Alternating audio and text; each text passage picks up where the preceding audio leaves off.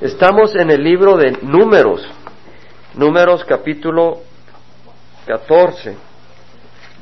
Y lo que hemos estado estudiando es como el pueblo de Israel salió de la tierra de Egipto y iban para la tierra prometida. Y habían pasado, y repetimos el background, repetimos eh, un poco las, las cosas, porque es bueno entender y comprender y saber lo que estamos estudiando. El pueblo había salido de Egipto y en el tercer mes, el primer día del tercer mes, llegó al desierto de Sinaí. Habían pasado por Mara y por otros lugares, por Refidín, y finalmente llegaron al Sinaí. Y ahí estuvieron hasta el veintiavo día del segundo mes del segundo año, o sea que estuvieron prácticamente un año en el monte Sinaí y de ahí salieron hacia la tierra prometida. Pararon en el, en el desierto, el área silvestre de Parán, y de ahí el Señor les instruyó, ¿verdad? Y enviaron a doce espías a reconocer la tierra, la tierra que iban a recibir, la tierra que iban a conquistar por el poder del Señor. Pero al verla, estuvieron cuarenta días eh, examinando la tierra estos espías a regresar, dos de ellos fueron los únicos que dijeron, vamos a tomar esta tierra. Los otros diez dijeron, parecemos langostas y ellos se miran gigantes, las ciudades son amuralladas, no hay manera que vamos a poder tomarla. Y el pueblo dijo, el Señor nos trajo aquí para morir a la espada, ojalá hubiéramos muerto en el desierto. Mejor nombremos otros jefes y vámonos de regreso a Egipto. Y querían apedrear a Moisés y querían apedrear a Aarón. En el versículo 11 del capítulo 14 leemos de que Jehová dijo a Moisés, ¿hasta cuándo me desdeñará este pueblo? ¿Y hasta cuándo no creerán en mí? A pesar de todas las señales que he hecho en medio de ellos. Fíjate, el Señor se queja. ¿Hasta cuándo no creerán en mí? Fíjate que acá la queja es, no fue por qué están, cometiendo adulterio o por qué están asesinándose unos a otros. Dijo, ¿hasta cuándo no creerán en mí? Dijo el Señor. Como que si yo fuera mentiroso. Y el problema no era falta de pruebas de que Él era Dios. El problema no era falta de pruebas de que Él los amaba. El problema no era falta de pruebas que Él los iba a llevar a la tierra prometida y que tenía el poder y el deseo. El mismo Señor dijo, a pesar de todas las señales que he hecho en medio de ellos. El Señor los había sacado de Egipto y usó diez plagas. En la última plaga murieron todos los primogénitos de los egipcios y en los hogares israelitas que habían puesto con una marca de sangre de cordero, una marca como le había ordenado el Señor, ahí no fue el ángel destructor y no se murió el primogénito de los, eh, de los eh, israelitas. Vimos esa gran prueba del poder del Señor y del amor del Señor. Fueron diez plagas, no solo una. Luego pasaron por el mar rojo. El ejército del faraón por detrás, el mar adelante, no tenían escape y el Señor abre el mar rojo y ellos pudieron pasar. Luego hubieron las aguas endulzadas en Mara. Llegaron a esa área que le llamaron Mara, donde el agua estaba amarga y no podían tomar y se quejaron y el Señor le dice a Moisés, tira ese palo y el agua se convirtió en agua dulce poderosamente. Después tenían hambre. Y el Señor les hace llover maná del cielo y les trae codornices para darles de comer carne. Y después siguieron otras, ah, otros milagros como el agua en la peña en Oreb, donde el Señor no tenían agua en Refidín y el Señor le dice, vete a Oreb y con la vara con que golpeaste el Nilo, golpea la piedra y saldrá agua y bebieron agua todo el pueblo. Y de ahí llegaron a Sinaí y en Sinaí oyeron la voz temible del Señor, la voz de trompeta, relámpagos, la tierra temblaba y oyeron y recibieron, oyeron la voz del Señor y recibieron la enseñanza sabia del Señor. Habían visto todas estas señales y ahora el Señor los enviaba a tomar la tierra prometida y vieron a estos hombres grandes, vieron las ciudades amuralladas y dijeron no, el Señor nos ha traído para matarnos al desierto. Qué triste que hayan pensado eso. No era por falta de pruebas de que Dios era el Dios vivo. No era por falta de prueba que era verdad. Lo mismo pasó en el Nuevo Testamento. En Mateo 11, 20, 21 doy la referencia, si usted gusta vea, pero voy a ir rápido. Mateo 11, 20 a 21, el mismo Señor Jesús dijo la palabra del Señor que Él comenzó a reprender a las ciudades en las que había hecho la mayoría de sus milagros porque no se habían arrepentido. Ay de ti, Corazín. Corazín era una ciudad que estaba al norte del mar de Galilea. Ay de ti, Bethsaida, una ciudad que estaba al noreste del mar de Galilea. Porque si los milagros que se hicieron en vosotras se hubieran hecho en Tiro y en Sidón, que eran lugares eh, no judíos, no israelitas, eran lugares eh, que no eran del pueblo del Señor, gentiles. Y el Señor dice, si esos milagros que se hicieron en tu, en tu lugar se hubieran hecho en Tiro y en Sidón, hace tiempo que se hubieran arrepentido en silicio y ceniza. O sea, se hubieran puesto sacos y se hubieran echado ceniza en prueba de lamento por sus pecados. Pero a pesar de todos los milagros no habían creído. El problema no era de falta de milagros. Muchos vieron a Jesucristo hacer milagros, pero no todos fueron seguidores de Jesús. Uno de ellos que comió con Jesús, que durmió donde durmió Jesús, que vio a Jesús decir palabras hermosas, que vio resucitar a Lázaro, uno de ellos no creyó. O sea, en su corazón lo traicionó. Creía que había algo mejor. El problema no era falta de pruebas, el problema es del corazón. Tú no puedes traer al reino de los cielos a alguien únicamente con argumentos. El corazón es la llave para que uno venga o rechace a Jesús. Es el corazón. El mismo Señor, dice la palabra del Señor Mateo 11:25, que Jesús hablando dijo en, en, ese mismo tiempo, te alabo Padre Señor del cielo y de la tierra, porque ocultaste estas cosas a sabios e inteligentes y las revelaste a los niños. ¿Qué cosa? Es decir, eh, muchos vieron milagros, pero muchos en su sabiduría dijeron, no nos va a atrapar con estos milagros. Nosotros sabemos mejor cómo vivir nuestra propia vida.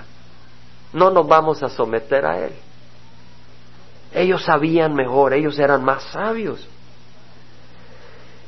El mundo es tan sabio, ¿verdad? Que en su sabiduría rechaza al Señor. Algunos dicen, ¿tú crees la Biblia? ¿Tú crees que Dios hizo al hombre en el Edén, en un paraíso? Estás loco. Si ya, se, ya nos dimos cuenta que venimos del mono. Pero aún en el juego del hombre hay muchos científicos que han descubierto que evolución es falso. Una explosión jamás produce orden. Y es un engaño donde ya hay muchas personas que han comprobado que es todo una algo falso. Pero el hombre en su sabiduría ha buscado un sistema para no tener que creer en la palabra del Señor y poder vivir a su manera. Mira, algunos en su sabiduría dicen, yo voy a vivir como quiero, al final cuando sea viejo me arrepentiré. La sabiduría del mundo, ¿verdad? No la, no la sabiduría de un niño. Pero, ¿tú crees que esa persona le va a ganar a Dios? Que en su sabiduría ya se las arregló, va a hacer lo que quiera en su vida y él espera que al final, al final, le va a jugar la vuelta a Dios y se va a arrepentir. No sabes. Al final te mueres y ni te diste cuenta ni te dio tiempo de pensar. O tal vez dices, no, no voy a la iglesia porque todos ellos son unos mentirosos, e hipócritas. Pero mira, el mismo Señor Jesús dijo que los que están sanos no tienen necesidad de médico sino los que están enfermos. No he venido a llamar a justos, sino a pecadores. La iglesia está llena de pecadores. Aquí no hay nadie perfecto, excepto por la sangre de Cristo que nos cubre. Mira, eh, cuando uno agarra un pescado, un pez, no lo agarra ya sin espinas. Tú lo agarras y luego le quitas la espina. Y lo mismo hace el Señor. Él lo único que quiere es que vengamos a sus manos. Una vez venimos a las manos del Señor, Él nos empieza a quitar las espinas es un proceso, Él nos va limpiando. Otros dicen en su sabiduría, hay tantas religiones, ¿cómo saber cuál es la verdadera? No puede haber una sola verdadera, realmente todos los caminos tienen que ir a, a Dios, pues. Hay tantas religiones, no puede ser que uno diga mi religión es la verdadera. Pero mira, esa es una excusa en la sabiduría del mundo, no en la sabiduría de Dios.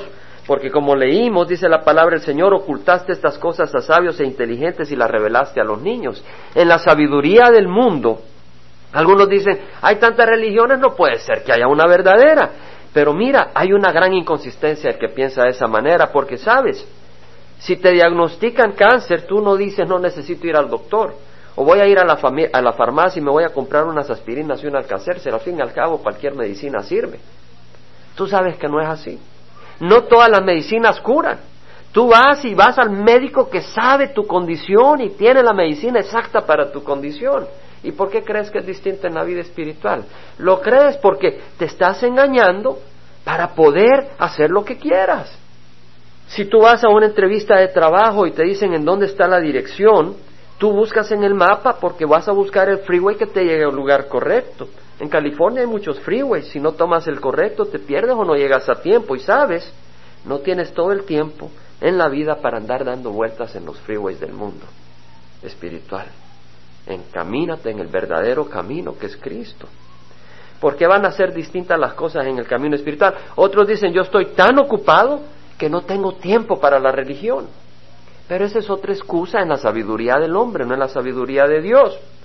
Porque mira, si alguien te dice que Rusia va a tirar un misil nuclear a California, te tomarías el tiempo para informarte y tomarías acción, te irías volando de California. Si tienes un negocito, te averiguas qué hacer para salir adelante. Te investigas las leyes que te favorecen y trabajas duramente. ¿Y por qué no te informas de las cosas eternas, ni trabajas para recibir tesoros eternos donde no se corroen ni se pudren? El ladrón no lo puede robar y nadie te lo puede quitar. Es una excusa. Lo que pasa es que en la sabiduría del hombre, Satanás te tiene engañado para que digas no tengo tiempo. Pero esas excusas no te convienen. Es como aquel que hace excusa para ir donde el dentista. Yo no quiero ir donde el dentista, es que me duele, me va. Y espera, espera, ya cuando llegas te quedaste sin dientes.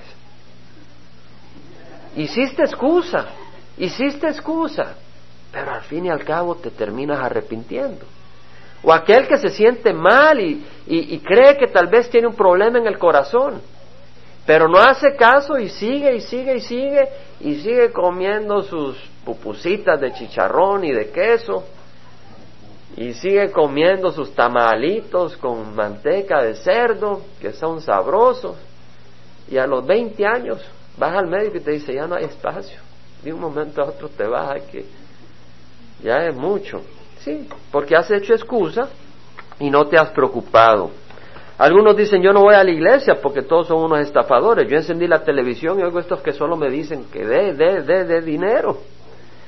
Pero sabes, eso no quiere decir de que porque haya gente que te esté buscando el dinero, no haya lugar donde no puedas conocer al Señor. Tal vez otros dicen, seguramente Dios tendrá compasión de todos. Dios es amor y un Dios de amor no mandará a nadie al infierno. No me hables de que hay infierno. Dios es amor. Entonces, ¿por qué tienes miedo de morirte? Estás viviendo en una excusa. Mira, hay que buscar la sabiduría de Dios. Dice que vinieron los ah, fariseos y los herodianos a tentar al Señor para probarlo, para hacerle caer. Y dijo, maestro, sabemos que tú eres un hombre cabal, que dices la verdad porque no, le, no buscas el favor de nadie, sino que dices lo que es. ¿Es justo pagar impuestos o no? ¿Debemos o no debemos de pagar impuestos? Y el Señor dice, dame un denario. Y le dieron una moneda, un denario, y le dice, ¿Qué cara es la que está acá? La del César. Le dijo, dad al César lo que es del César y a Dios lo que es de Dios. O sea, vemos la sabiduría de nuestro Señor Jesucristo, que pudo dejar callado a sus enemigos, dejó callada la sabiduría del mundo. Nosotros necesitamos la sabiduría del Señor Jesucristo. Por eso necesitamos la palabra del Señor. Llegaron los saduceos que decían en ese tiempo que no existía la resurrección, que no existía eh, ángeles, de que todo eso no era así. Que vivíamos en este mundo y aquí se acababa todo, pero ellos eran los sacerdotes del pueblo de Israel en, el tiempo del Señor, se habían corrompido, habían perdido la fe en las escrituras. Entonces ellos decían, no es posible que haya resurrección, ¿cómo vamos a resucitar? Esto no es lógico. Y se le acercaron a Jesús y dijeron, vamos a probar cómo Él está equivocado. Y le dijeron, mira, de acuerdo a la ley de Israel y de acuerdo a la ley de Moisés, si una mujer eh, pierde a su esposo y no tiene hijos con ese esposo, el hermano del esposo que se la tome y que le dé hijos. Y pasó una mujer que tenía a su esposo y se murió, no tuvo hijos, entonces se casó con el hermano. Y se le murió y no tuvo hijos, se casó con el tercero. Hint, hint, que no se casen con ella. Pero no fue así. Se casó con el tercero, con el cuarto, con el quinto, se casó con siete hermanos y no tuvo ningún hijo, le dijeron. ¿Qué va a hacer en el día de la resurrección? ¿Con quién va a estar? En otras palabras, atrapamos a Dios. Y el Señor Jesús le dijo, ustedes están en ignorancia porque ignoran las escrituras y no conocen el poder de Dios. Hermanos, yo antes ignoraba las escrituras y no conocía el poder del Señor. Hay una gran diferencia. Hay una gran diferencia. Habían muchos milagros, habían visto muchas pruebas, pero el corazón de ellos se había encerrado. En Números capítulo 14, versículo 22, vemos de que el Señor iba a destruir al pueblo de Israel por incrédulo, por un corazón tan duro. Y Moisés intercedió. Dios había permitido esa situación para ver y enseñarnos a nosotros el corazón de un verdadero siervo. Dios le dijo, voy a hacer de ti un pueblo. Y él dijo, no, salva a este pueblo de Israel, ten misericordia de ellos. Y el Señor dijo, ok. Y vemos en el versículo 22 de que el Señor, sin embargo, aunque no los iba a destruir inmediatamente, les iba a dar lo que habían pedido. Y vemos que dice, ciertamente todos los que han visto mi gloria y las señales que hice en Egipto y en el desierto, y que me han puesto a prueba estas diez veces y no han oído mi voz, no verán la tierra que juré a sus padres, ni la verá ninguno de los que me desdeñaron. O sea, por no haber oído la voz del Señor. Es cosa seria ignorar la voz de Dios. Pero a mi siervo Caleb, porque ha habido en él un espíritu distinto y me ha seguido plenamente, lo introduciré a la tierra donde entró y su descendencia también tomará posesión de ella. En otras palabras, Caleb tenía un espíritu de fe en Dios. Caleb creía, Caleb había visto la obra del Señor y sabía que Dios no era mentiroso y Caleb quería todo lo que el Señor le iba a dar. Y dijo, vamos a tomar esa tierra prometida. Esa tierra prometida era para ellos, una tierra donde manaba la leche y la miel, y él estaba dispuesto a recibirla. Qué bonito, el Señor te está diciendo, te quiero bendecir. Y le dijo a Caleb, te quiero bendecir, le dijo a Josué, te quiero bendecir, le dijo al pueblo de Israel, te quiero bendecir. Y lo que Dios bendice es aquellos que dicen, gracias Señor, quiero ser bendecido, dame las bendiciones. Y quieren caminar en su camino. Pero habían los demás que fueron incrédulos. Y por eso el Señor les dijo, pues eh, no verán la tierra prometida. Pero a Caleb aún su descendencia será bendecida. Vemos cuando nosotros caminamos en fe, nuestra descendencia será bendecida. Ahora el versículo 25 dice, ahora bien, los amelecitas y los cananeos moran en los valles, mañana volveos y partid para el desierto camino del mar rojo. Qué triste. El Señor les está diciendo, sabes, ahora hay enemigos, tú tienes razón, están los amelecitas, están los... Eh, cananeos y ellos los van a destruir. ¿Por qué? Porque yo no voy a darte protección, le está diciendo el Señor. Regrésense al desierto. Qué triste cuando estamos resistiendo a las bendiciones del Señor. Resistimos la voz del Señor. Resistimos y resistimos y resistimos la voz del Señor. ¿Sabes qué? El Señor te manda de regreso al desierto. El Señor te quiere bendecir. El Señor te quiere prosperar. Pero si tú resistes y resistes, te manda de regreso al desierto y no vas a entrar a la tierra prometida. Versículo 26, habló el Señor a Moisés y a Aarón diciendo, ¿hasta cuánto tendré que sobrellevar a esta congregación malvada que murmura contra mí? He oído las quejas de los hijos de Israel que murmuran contra mí. Mira la murmuración, el capítulo 14, versículo 2 dice, de que murmuraron contra Moisés y Aarón todos los hijos de Israel y les dijo toda la congregación, ojalá hubiéramos muerto en la tierra de Egipto, ojalá hubiéramos muerto en el desierto, ¿y por qué nos trae el Señor a esta tierra para caer a espada? O sea, creían que el Señor los había traído a través de todos estos problemas para que murieran a espada. Y estaban diciendo, ojalá muriéramos en el desierto. ¿Y sabes qué hizo el Señor? Eso fue lo que les dio, morir en el desierto. Aquí leemos que dice, diles vivo yo, declara Jehová, que tal como habéis hablado a mis oídos, así haré yo con vosotros. En este desierto caerán vuestros cadáveres, todos vuestros enumerados, de todos los contados de veinte años arriba que han murmurado contra mí. Se quejaban que Dios lo había traído para morir derrotados. Si eso piensas tú, arrepiéntete. Si tú piensas que el Señor mandó a Cristo Jesús a la cruz a morir por ti, y que el Señor te envió a alguien a compartir el Evangelio y que tú recibiste a Cristo Jesús y tú piensas de que el Señor ha hecho todo eso y te va a soltar las manos y te va a dejar ahogarte, arrepiéntete. Es triste que pienses eso. Si el Señor envió a su Hijo Jesucristo a morir en la cruz, si el Señor envió a alguien a compartir el Evangelio contigo, no es para dejarte en medio camino pereciendo sino que el Señor lo ha hecho para llevarte a la tierra prometida. Y esa es una gran bendición. No es aquello de que solo los espirituales pueden pensar, yo voy a triunfar, yo voy a ir a la tierra prometida, yo voy a vivir una vida espiritual rica y bendecida. Esa no es solo para los grandes, esa es para cada siervo de Dios que Dios ha llamado. Entrar victoriosamente a la tierra prometida. Cristo Jesús nos ha llamado para caminar en victoria. Cristo Jesús nos ha llamado para llevarnos bendecidamente. Y si tú dices, no sé, tal vez voy a fracasar, estás haciendo lo mismo que estos israelitas hicieron, de que dejaron de entrar a la tierra prometida creyendo de que el enemigo los iba a destruir. Y ese es un gran pecado porque quiere decir que tienes un corazón incrédulo y debes de arrepentirte. Dios tiene bellos planes para ti. Dice la palabra del Señor, yo sé los planes que tengo para vosotros, planes de bienestar y no de calamidad, para daros un futuro y una esperanza. Me invocaréis y vendréis a rogarme y yo os escucharé. Me buscaréis y me encontraréis cuando me busquéis de todo corazón. Hermanos, Dice la palabra del Señor, yo sé los planes que tengo para vosotros, Jeremías 29, 11 al 13.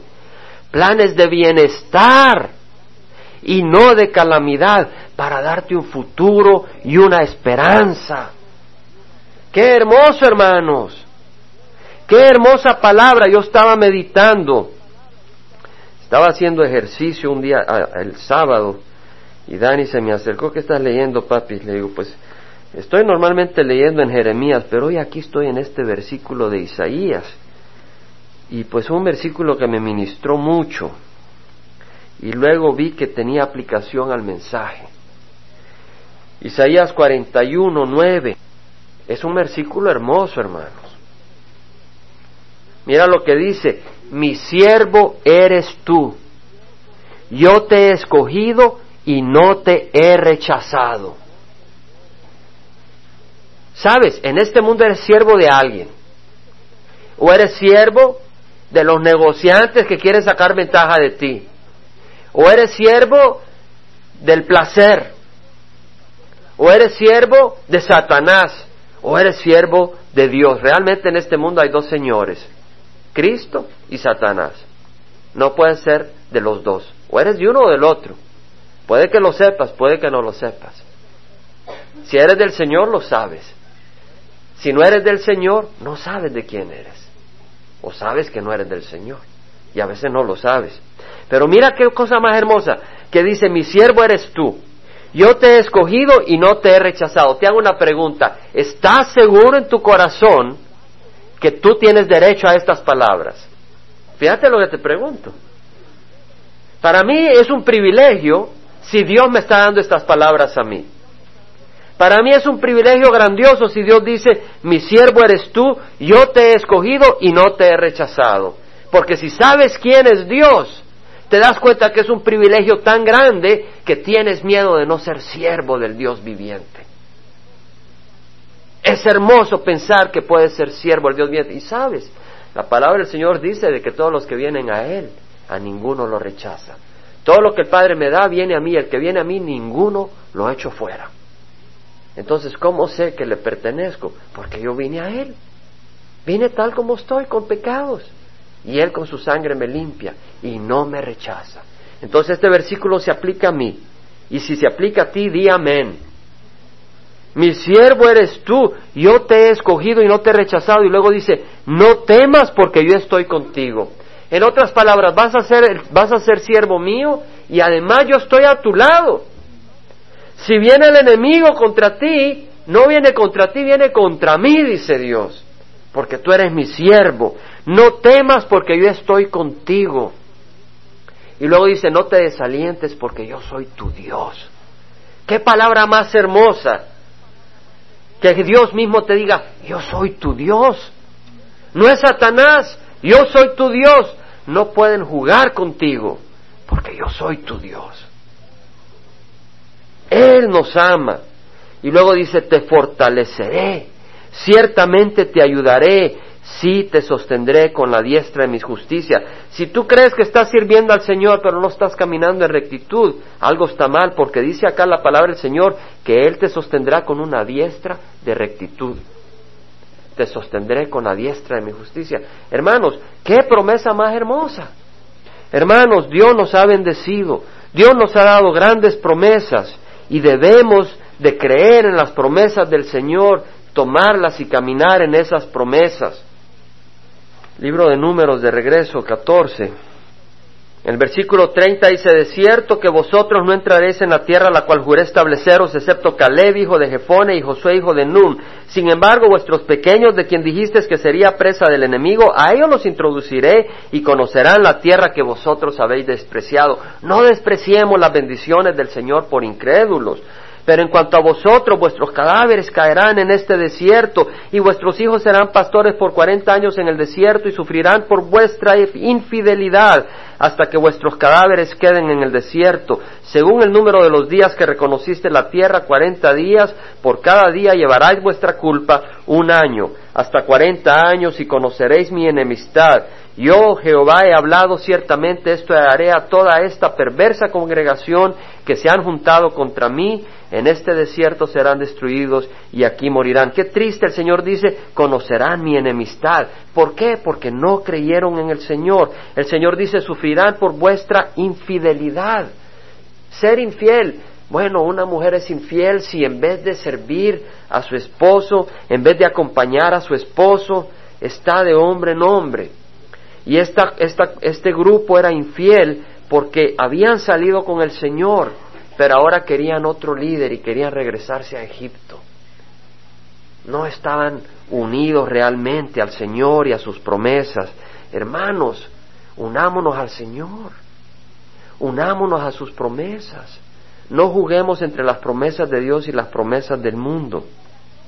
Versículo 36, en cuanto a los hombres a quienes Moisés envió a reconocer la tierra y que volvieron e hicieron a toda la congregación murmurar contra él dando un mal informe acerca de la tierra, aquellos hombres que dieron el mal informe acerca de la tierra murieron debido a una plaga delante de Jehová. En otras palabras, aquellos diez hombres que dijeron la tierra nos va a tragar, los enemigos nos van a matar, no podemos tomarla, regresémoslos.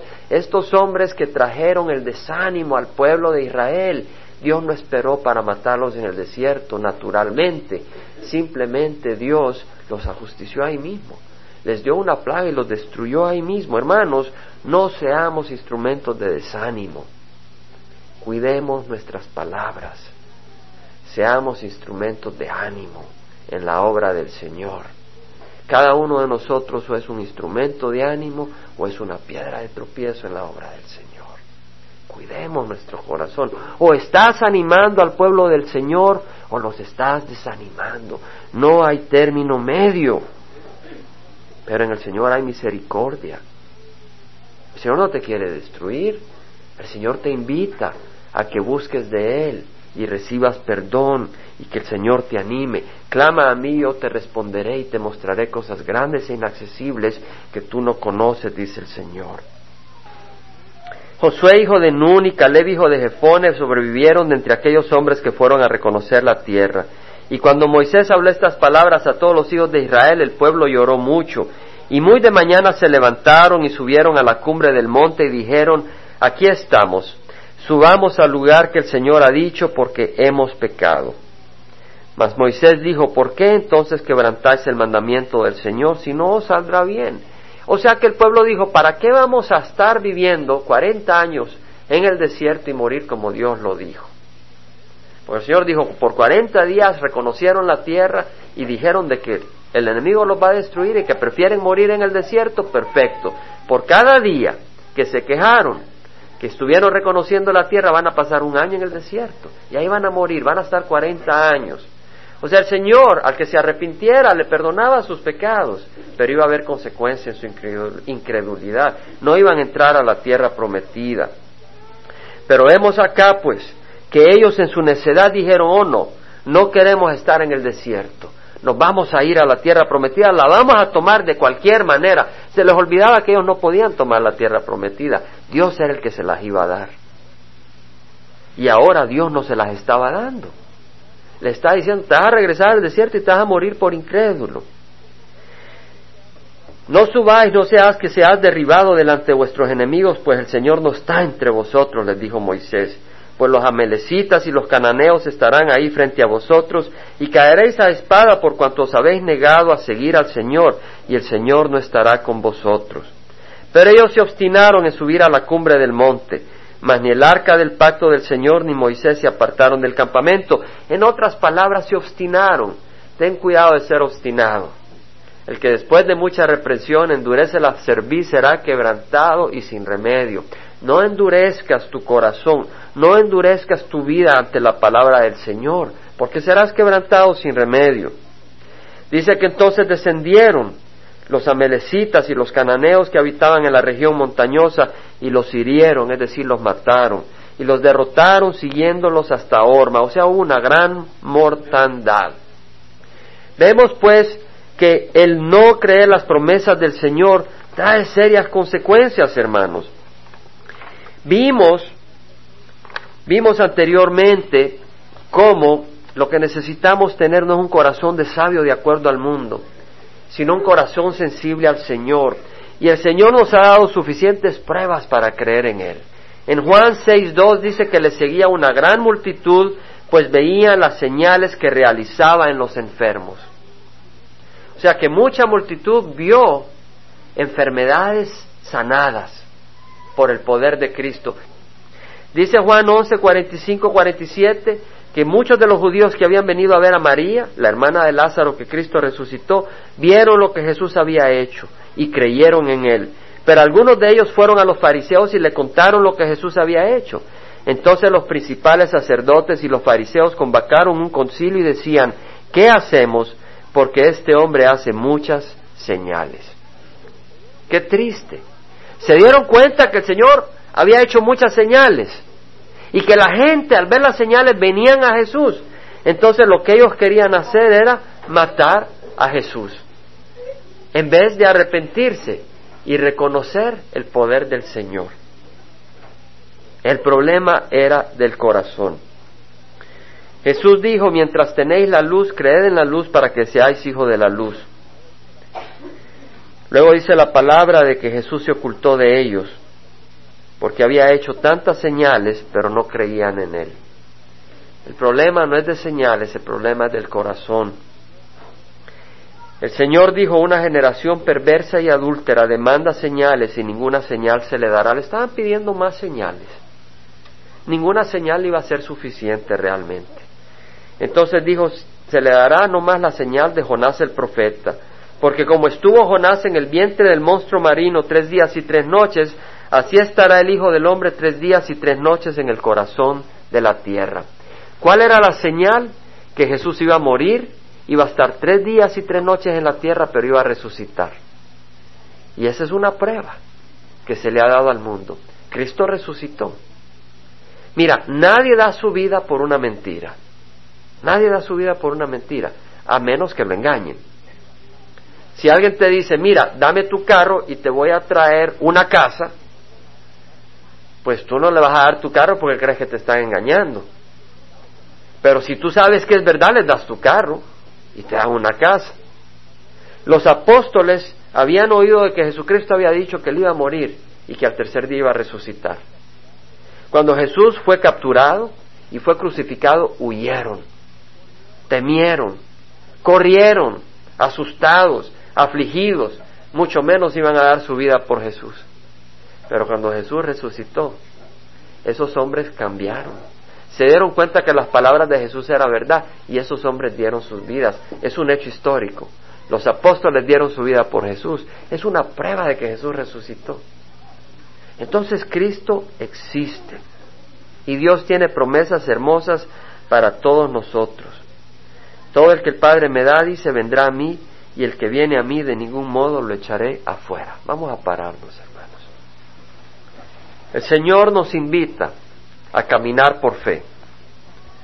El Señor nos invita a caminar en sus promesas. De nosotros depende si creemos o no. De nosotros depende si creer de que el Señor nos ha llamado a la derrota o creer que el Señor nos ha llamado a una vida llena de bendición. Vamos a cerrar los ojos y orar. Padre Santo, te damos gracias, Señor, porque no solo nos has dado promesas, pero también, Señor, nos dices de que son nuestras para todos los que creamos, Señor. Te rogamos, Padre, de que toques a cada uno de nosotros para que recibamos, Señor, tu palabra, que la recibamos como lo que es, Señor, y conozcamos tu palabra, Señor, y caminemos en victoria, no en derrota, Señor. ¿Por qué caminar en derrota? Ese es el fruto de la incredulidad. Si tú nunca has recibido a Cristo o quieres rededicar tu vida, yo te invito a que recibas al Señor. Es muy fácil. Todo lo que tienes que hacer es creer que Él murió por tus pecados y creer de que Él resucitó. Si lo crees es porque el Espíritu Santo te ha dado ese testimonio. Y lo único que tienes que hacer es pedir que Él entre y tome el control de tu vida. Vamos a orar. Padre Santo, te ruego que perdones mis pecados. Yo creo que Cristo murió en la cruz por mí y que derramó su sangre, Señor, para limpiarme de toda maldad. Y hoy te ruego, Señor, que tomes control de mi vida y que me guíes en el camino de vida eterna. Yo te ruego, Señor, que camines, Señor, conmigo y que me des fortaleza. Yo acepto tu palabra. Yo creo en ti, Señor. Ayúdame. En nombre de Cristo Jesús. Amén. Padre Santo, y rogamos que la gracia de nuestro Señor Jesucristo, el amor del Padre y la comunión del Espíritu Santo vaya con cada uno de nosotros. Lo pedimos en nombre de Cristo Jesús. Amén.